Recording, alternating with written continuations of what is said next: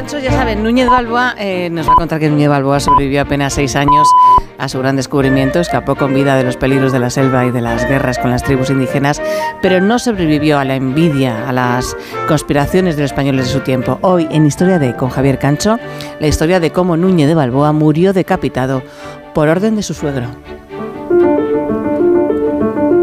Estaba en el extremo meridional del Caribe, próxima a lo que hoy es la frontera de Colombia con Panamá.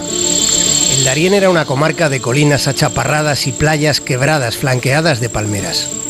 El interior estaba repleto de pantanos y más allá quedaba una zona sombría de un desierto anegado. Por encima del delta se extiende una zona de litoral abrupto donde la tierra se alza en escarpaduras oscurecidas por la floresta tropical. Aquel era un lugar inverosímil para establecer una colonia parecía un enclave estratégicamente inadecuado. No dominaba ninguna ruta comercial. Sin embargo, la audacia, aliada con la fortuna, en ocasiones se impone a la lógica. El Darién era un lugar protegido por su propia naturaleza.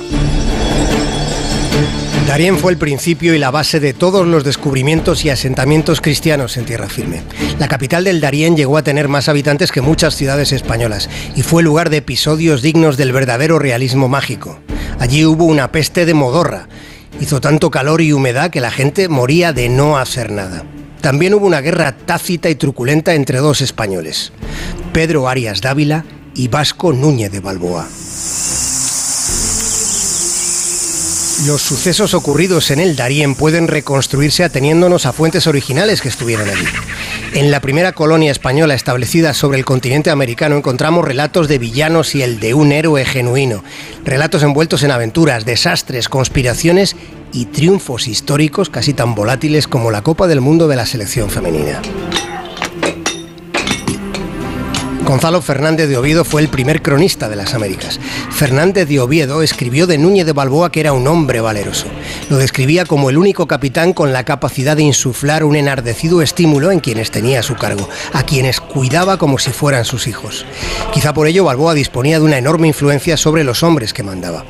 En aquellos tiempos de furia, Balboa no era de los que se ensañaba gratuitamente con los otros ni con sus enemigos, al menos no por costumbre.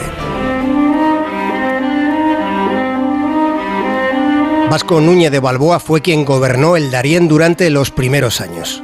Su gran enemigo fue Pedro Arias Dávila, el de los ojos grises, también llamado Furor Domine, la cólera de Dios. Arias Dávila llegó como el nuevo gobernador. Cuando supo que el mar del sur ya había sido descubierto, la ira de su orgullo estalló metiendo preso a Balboa. Pensó en enviarle a España, pero lo contuvo la idea de que fuera recibido como un héroe descubrir un mar era tan importante como encontrar un continente. Desde el principio sintió celos de la capacidad de Balboa, le molestaba su espíritu indómito. Arias Dávila había soñado con alcanzar la gloria como descubridor.